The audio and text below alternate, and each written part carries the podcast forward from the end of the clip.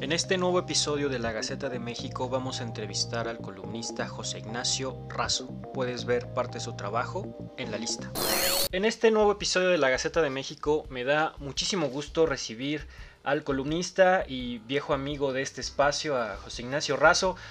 ¿Cómo estás, Nacho? Hola Julio, bien, muy bien, muchas gracias por tenerme nuevamente aquí en tu espacio, me da mucho gusto. Sí, sin duda ya tenía rato que no habíamos platicado, ha pasado mucho en el país, recuerdo que comenzamos a platicar a inicio del sexenio, más o menos, ya tiene bastante tiempo, pero otra vez, muchísimas gracias por la oportunidad de poder conversar contigo, la verdad que sigo tus textos, me parece que son muy, muy relevantes, de mucha coyuntura y el de hoy y del que vamos a platicar en esta particular ocasión me resulta tremendamente interesante, sobre todo cuando ya se está acabando pues un periodo de gobierno que déjame decirlo por lo menos excéntrico en algunos sentidos. Y hablas del legado, que es tu columna que publicaste hace algunos días ya en la lista. Y quisiera comenzar con esta pregunta evidentemente, cuál es el legado del presidente López Obrador y me gustaría poner también una palabra que me resulta casi inevitable, ¿no? Que pues es eh, vanidad, yo diría, y yo incluiría, que no la mencionas en tu texto, pero yo también incluiría eh, cinismo, sobre todo por lo último que ha pasado en Ayotzinapa y con las declaraciones que ha dicho, eh, me pareció un cinismo y una cara dura tremenda. Totalmente de acuerdo. Sí, creo que puedes después ahondar en el detalle de cuál va a ser su legado en términos de educación, de salud, de economía. Creo que puede haber ahí más profundidad en, tratar de, ver los resultados y ponderarlos, ¿no? Creo que eso puede ser una plática muy larga, pero creo que hay algo que engloba todo lo demás y es un poco lo que estás diciendo tú. Es una forma de gobierno, es, es, es haber gobernado a través del cinismo, a, haber gobernado a través de la ilegalidad, de pasarse leyes sin que le importen, eh, de establecer diferentes formas de gobierno en las que eh, más allá de los resultados es como la legitimización perdón, de, de lo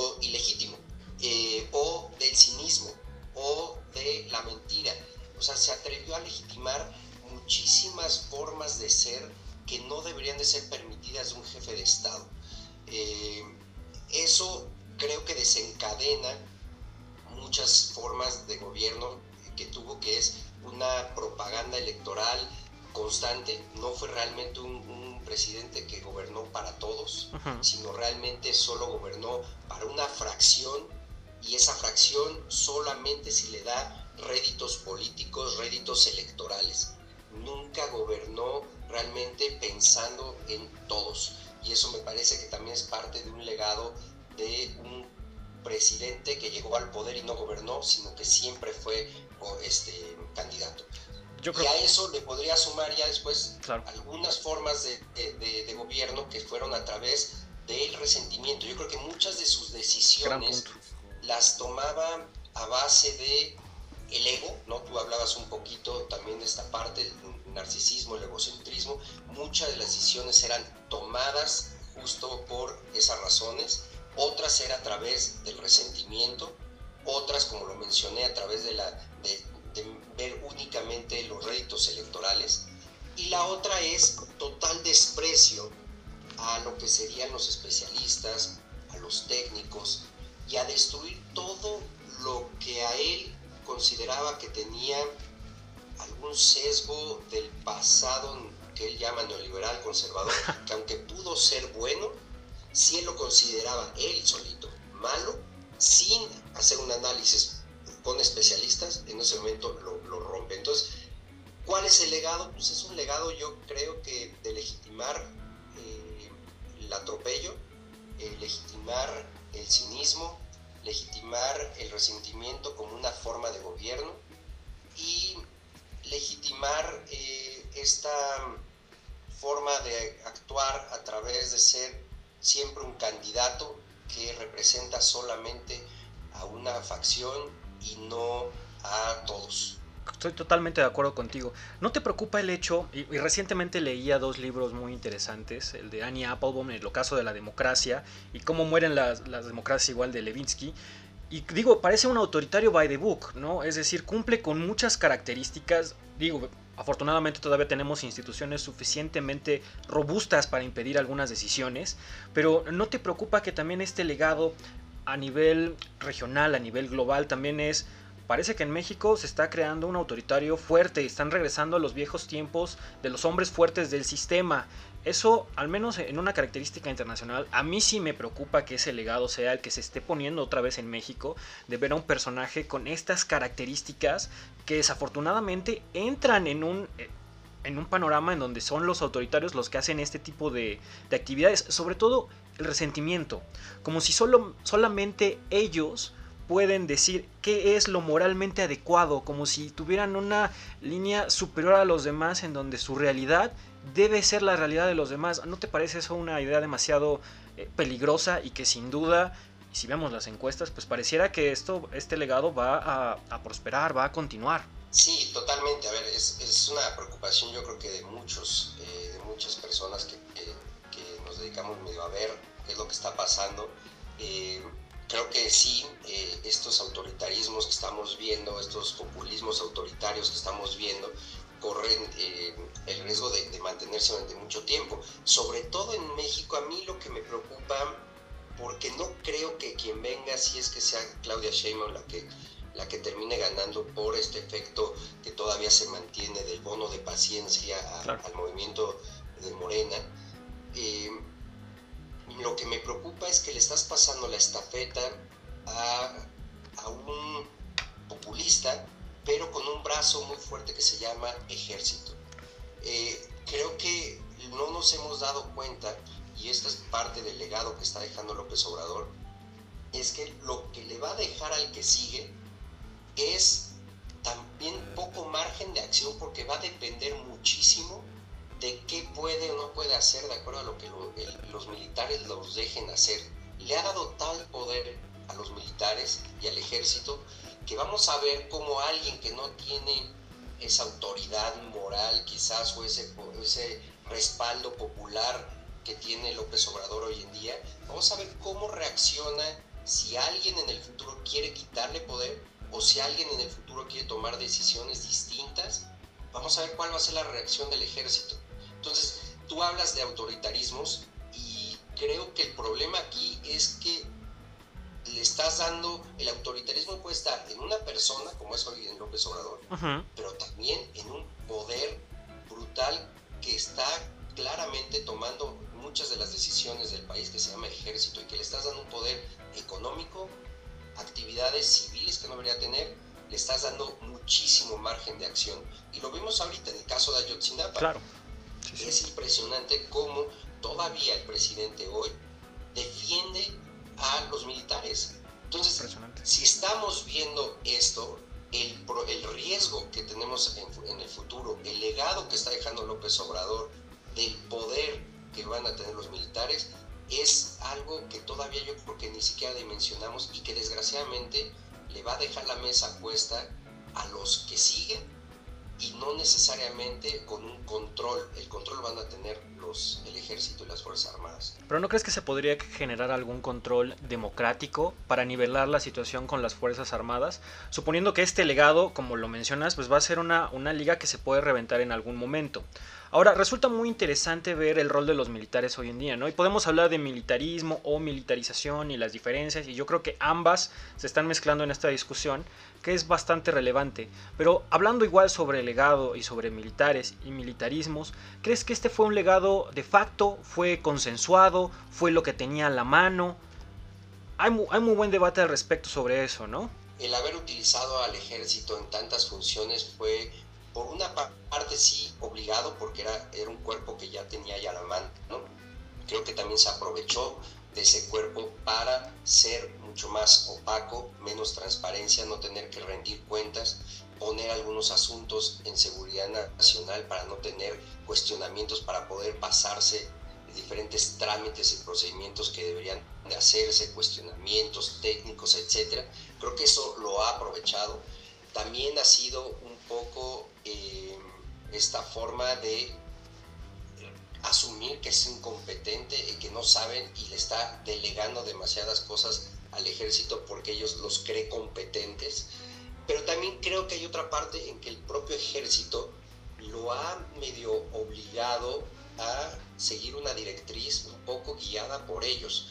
Yo creo que eso se va a tener, se va a ir sabiendo más con el, con el futuro, porque ha habido diferentes defensas del presidente López Obrador al ejército que la verdad sí distan mucho de lo que se hubiera esperado por los mismos discursos de López Obrador antes. Yo entiendo que se ha contradecido, eh, contradicho en muchísimas cosas, claro. pero creo que esta es muy fuerte. Una sí creo que es en parte porque lo necesitaba y otra yo creo que sí ha habido el ejército esta fuerza de decirle tienes que alinearte un poco a ciertas cosas que necesitamos nosotros y por eso tantas funciones, por eso tanto poder, tanto poder económico y eso que se va a quedar creo que es uno de los legados más peligrosos que nos va a quedar y que no sé cómo lo vamos a poner estos diques democráticos que tú decías. Hay diques democráticos, híjole, pero se han dinamitado también muchos. Claro. Entonces, va a depender mucho cómo se quede configurada el Congreso, etcétera, pero hay muchas cosas que ya se avanzaron, que va a ser muy difícil darle retroceso y espero que la sociedad, espero que la oposición, eh, espero que nos demos cuenta de estos riesgos y que volvamos a ejercer y volvamos a, establecer diques democráticos para contener este militarismo, militarización o como lo queramos este, definir. Algo que resulta muy interesante y que definitivamente está en la conversación del presidente López Obrador o sobre el presidente López Obrador es esto, el estilo particular de gobernar, de administrar. Creo que es algo que también mencionas y que tocas en, su vanidad, en su ego, lo analizas de una forma psicológica muy muy interesante en tu texto y eso me llama mucho la atención. Pero hay que ponerle también un espacio a este análisis psicológico. Yo diría que ese espacio para analizarlo, pues es la mañanera, ¿no? Definitivamente eso es parte del estilo de gobernar de este particular presidente. Es una tribuna en donde se dedica a decir lo que se le pega la gana sin muchas consecuencias de lo que vaya a pasarle a otras personas.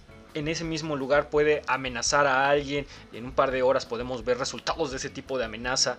¿Tú crees que este sea un legado de su frivolidad, de su vanidad, las mañaneras, tú lo ves como algo que va a continuar, lo hemos analizado en otras partes del mundo y la verdad es algo sui generis, ¿eh? esto nada más pasa en, México, no hay otro gobernante que se dedique tantas horas en la mañana a decir lo que se le pega la gana sin ningún control. Sí, yo creo que va a ser muy difícil de, heredar esto porque más allá de que quien siga eh, cancele o continúe con las mañaneras, eh, es el presidente López Obrador quien hace la mañanera. Si tú pones a otra persona todos los días, creo que no, no, no creo que vaya a tener esta astucia de poder controlar eh, como lo hace este López Obrador, porque creo que sí ha sido un éxito el manejar la percepción por encima de la realidad. Eh, los ataques, no importa, ya estamos hablando de desabasto de medicamentos, de de 14 asesinatos en Zacatecas de, adolescentes, no importa, estamos hablando del asesinato de un periodista, del ecocidio en el, en, el tren Maya, de, las de, de, toda la corrupción que hay dentro del ejército, no importa de qué estamos hablando, él siempre tiene la astucia de darle la vuelta, de convertirse en víctima, de rebotar y señalar al otro, de desacreditar, de descalificar, y lo ha hecho muy bien, sobre todo lo ha hecho muy bien si te vas a la, a la, percepción. Yo insisto, no, no, no estoy diciendo que esto sea correcto, pero lo ha sabido hacer, y esto no creo que lo pueda heredar alguien más. Alguien más podrá establecer las mañaneras y tener una conferencia todos los días, pero este control eh, de la narrativa, este control de las percepciones, este control de voltear el foco no al desabasto de medicamentos y lo que, lo que esto implicó, no a la violencia que, estamos viviendo, no a la catástrofe en, salud que, hemos vivido, y voltearlo eso y convertir el tema en que son ataques en contra del movimiento, en están a favor de la corrupción y le da la vuelta. Eso creo que no lo va a poder heredar. Eso sí le va a explotar en las manos a quien, a quien, a quien siga el bono de paciencia que ha tenido gran parte de la sociedad es a López Obrador. el impermeable es López Obrador, pero una vez que esa figura dé un paso a un lado, eh, me parece que eso sí se va a ir diluyendo y no va a tener el mismo efecto. Y aunque muchos digan que no va a dejar de tener poder, sí, yo creo que López Obrador no va a dejar de tener poder, pero sí va a perder mucho poder. Y entonces no va a poder seguir controlando los hilos como lo hace al día de hoy. Sí, a ver, en tu texto mencionas que hay evidentemente muchas áreas pendientes, está el tema del militarismo que lo, comentábamos, sobre el tema educativo, sobre el tema de salud. Definitivamente en este gobierno han explotado diferentes bombas a lo largo de los años. Pero de todo este legado, que desafortunadamente ha sido bastante malo en muchos rubros, ¿se puede revertir? ¿Qué se necesita para revertir? Ya sabemos que el próximo año vienen campañas, ya sabemos que ya hay candidatos. Se vienen tiempos muy complejos, Nacho. Y yo la verdad me, preocupa bastante que algunas de estas de estos legados pues son para largo plazo. Bien me mencionabas con los militares, ese es un, un, legado que darle la vuelta va a ser muy muy complicado. Pero ¿qué otros de estos crees? Dos cosas. ¿Cuáles son los que te preocupan que ya no se van a poder regresar a un estado meramente adecuado, allá hablamos de los militares, ¿cuáles crees que sí serían unos buenos pasos para el que él sigue? Tal vez girar, darle vuelta a esta página y tratar de cambiarlo, porque la verdad hay cosas que se deben de modificar, se deben de cambiar, sea quien sea el que vaya a entrar. A ver, yo creo que por ejemplo, primero hay que decir dos cosas que sí me parecen que son buenos legados. Ah, ok. El aumento al salario mínimo fue un positivo. Muy bien. Me parece que la fuerza que le, han, eh, que le han puesto a todos los programas sociales es bueno, más allá de evaluar el efecto en cada uno, creo que ha sido bueno. Okay. Eso es algo que se debería mantener. Muy bien. Eh, pero bueno, claramente con los cuestionamientos de cómo lo vas a hacer, que esto se pueda mantener de acuerdo a las finanzas este, públicas. Yo creo que se necesita una reforma fiscal eh, si queremos poder mantener muchos de estos programas sociales y, poder apostarle por crecimiento. Creo que los militares es, como ya lo dije, uno de los legados más difíciles que vamos a poder revertir. Pero creo que las cosas que tenemos que hacer, tanto como sociedad como partidos políticos, si va a venir un gobierno, tiene que venir un gobierno de reconciliación. Sí creo que la sociedad tenemos que ser mucho más involucrada. Eh, tenemos que volver a, fortalecer algunos de los organismos eh, de las instituciones autónomas eh, que, que, se, que les ha atacado tanto en este sexenio. Son importantísimos estos diques, se pueden perfeccionar, pero, pero me parece que no podemos borrarlo ni tampoco quitarles autoridad. Es importantísimo tener órganos reguladores, órganos independientes, autónomos, que sean contrapeso para este gobierno y para el que sigue o para el gobierno con el que yo pueda ser afín. Creo que se necesitan estos contrapesos, necesitamos fortalecerlos y necesitamos como sociedad involucrarnos, porque de alguna forma la sociedad con nuestro voto o con salir a las calles algunas veces podemos hacer que estos equilibrios un poquito sean más razonables y podamos ponerle un contrapeso a lo que viene eh, en los próximos gobiernos. Eh, creo que la polarización es un tema fundamental, fundamental. Creo que eh, si no nos reconciliamos, si no dejamos de ver entre unos malos y otros buenos, esto que lo logró hacer López Obrador, de establecer bandos, eso no nos va a traer nada bueno. Y lo otro es que necesitamos también mejores partidos políticos, porque cuando empezamos a ver la opción que tenemos, si no eres morenista, bueno, y ves del otro lado y tienes en el frente, que es una buena intención ciudadana, pero luego ves cómo le entra un alito moreno y cómo entran diferentes personajes del, del viejo régimen, pues dices, bueno, entonces cuál es la oposición que va a poderle hacer frente para tratar de cambiar, eh, cambiar el rumbo. Y luego ves un movimiento ciudadano que intenta ser ciudadano, lo que sea, pero luego ves un, personajes que ya se están pasando a movimiento ciudadano que también lo único que buscan es beneficio personal o, lo que están buscando es o, son del pasado, ¿no? Uno solo Chong o son mismo Dante Delgado, etc. Entonces, desgraciadamente, yo creo que sí, como sociedad, nos estamos viendo con muy pocas opciones para ejercer esta necesidad de tener mejores representantes. Eh, creo que ese es uno, de las, uno de los temas más importantes, es construir ciudadanía. Sin duda. Una, una ciudadanía tan fuerte que podamos nosotros tener mucho más peso específico en las decisiones, en la conformación de, candidatos, en la conformación de los mismos partidos, de las propuestas y en, la rendición de cuentas y en la exigencia eh, que le debemos de hacer a nuestros gobernadores. Entonces, creo que por ahí eh, el, fortalecimiento de la ciudadanía, que puede tener, tardar mucho tiempo, claro. es uno de los mayores retos que tenemos, porque hoy en día como tal, creo que estamos muy mal representados, eh, a pesar de que, siempre, puede haber sus muy honrosas excepciones. Sí, creo que, bueno, somos una democracia relativamente joven, por algunos expertos así, pero ojalá que, que, funcione lo que estás mencionando. Yo creo que sí necesitamos una ciudadanía un poco más informada, atenta, pendiente, exigente. Yo creo que eso va a ser un muy buen paso. Eh, se nos está terminando el tiempo y para concluir me gustaría poner un escenario. Imagínate, Nacho, que gana gana quien tú quieras, quien sea, no importa, Xochitl Galvez, este, alguien de Movimiento Ciudadano, Claudia Sheinbaum.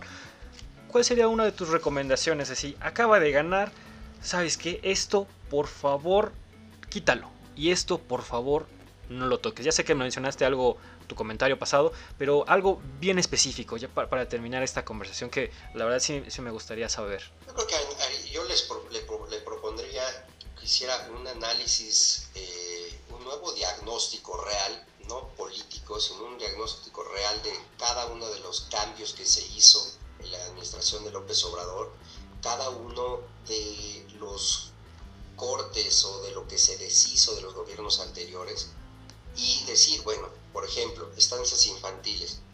Perdón, pero ese es un programa que debería eh, seguir existiendo. Entonces, ese, por ejemplo, lo, lo reactivas Luego te vas así para otro rubro, te vas escuelas de tiempo completo, te vas programas sociales, funcionó o no funcionó Sembrando Vida o fue meramente un este, programa con fines electorales, con fines eh, asistencialistas, no lo sé.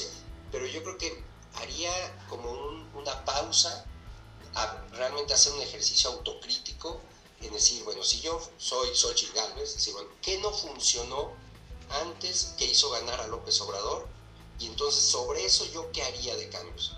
Y luego haría el ejercicio de qué reactivaría y, y, sobre todo todo esto en tratar de hacer una reconciliación nacional. Y lo mismo, si soy Claudia Sheinbaum, lo que haría es, bueno, a ver, estancias infantiles, vale la pena este, este, regresarlas, va, eso sí, pero ya un poco tratando de dejar esta forma de decidir sin contemplar el análisis técnico, el análisis de resultados y, tratar de salirnos de la demagogia. Salirse de la demagogia y volver un poquito a hablar con los expertos, decir qué programa funcionó, qué programa no funcionó. Necesitamos una reforma fiscal, órale, hay que entrarle, oye, es que es antipopular una reforma fiscal, sí, pero es que es necesaria creo que es un poco una carta a Santa Claus, pero sí me parece que si no hacemos un ejercicio autocrítico, el gobernante que entre, de echar a un lado la politiquería, echar a un lado la demagogia y regresar un poco a los expertos, eh, eso claramente este, nos ayudaría. Porque otra de las cosas que se nos vienen adelante es que hemos debilitado muchísimo el capital humano que tiene hoy el gobierno Creo que han salido muchísimas gentes muy preparadas y han entrado muchísimas personas que pueden ser unas maravillosas personas, eh, pero, pero la verdad es que no tienen capacidades técnicas, capacidades de, ejecución, capacidades eh, para poder ejercer los grandes cargos que tienen. Y creo que vamos a enfrentar también todo esto con un Estado más debilitado en capacidad humana. Entonces yo creo que también sería reforzar otra vez eh, porque esta esta forma de haber sacado a tantas personas y bajarles el sueldo solo para, para, para, para decir que les bajó el sueldo, pero así se te fue muchísimo talento, me parece que fue también un grave error. Sí, totalmente de acuerdo. Yo creo que hay que irnos con esta idea de evitar la demagogia, evitar nada más los actos populares por el mero hecho de que sean populares. Y pues agradecerte otra vez, Nacho, tu opinión y tu tiempo para esta entrevista. Como siempre es un placer conversar contigo. Al contrario, Julio, muchísimas gracias y Estamos a la orden.